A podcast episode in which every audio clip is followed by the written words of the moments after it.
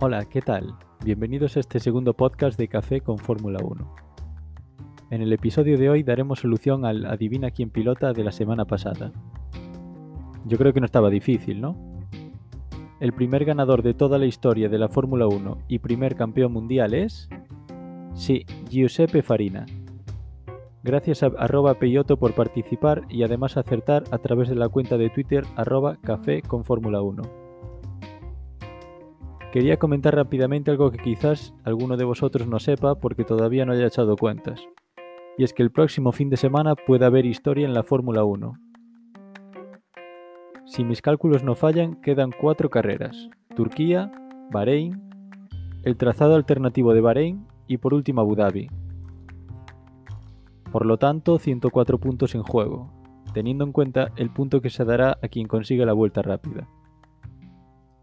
Esto significa que si Hamilton gana en Turquía, será campeón del mundo con 307 puntos, seguido de Bottas con 216, en caso de segundo puesto y vuelta rápida. Esto haría una diferencia de 91 puntos, con tan solo 78 más en juego. Pero bueno, eso lo veremos dentro de aproximadamente 10 días. Vamos ya con el adivina quién pilota de hoy, muy atentos.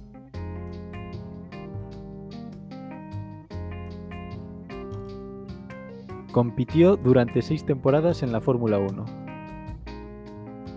Condujo para las escuderías Williams, Sartis en la temporada 1973 y más tarde en Brabham, donde consiguió su primera y única pero histórica victoria en el Gran Premio de Brasil de 1975, en Interlagos.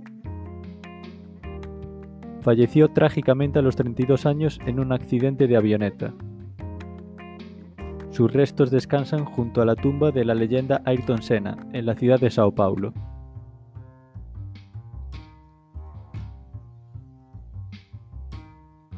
¿Todavía no lo sabes? Bueno, pues ahí va la pista definitiva. Fue apodado el campeón mundial sin título.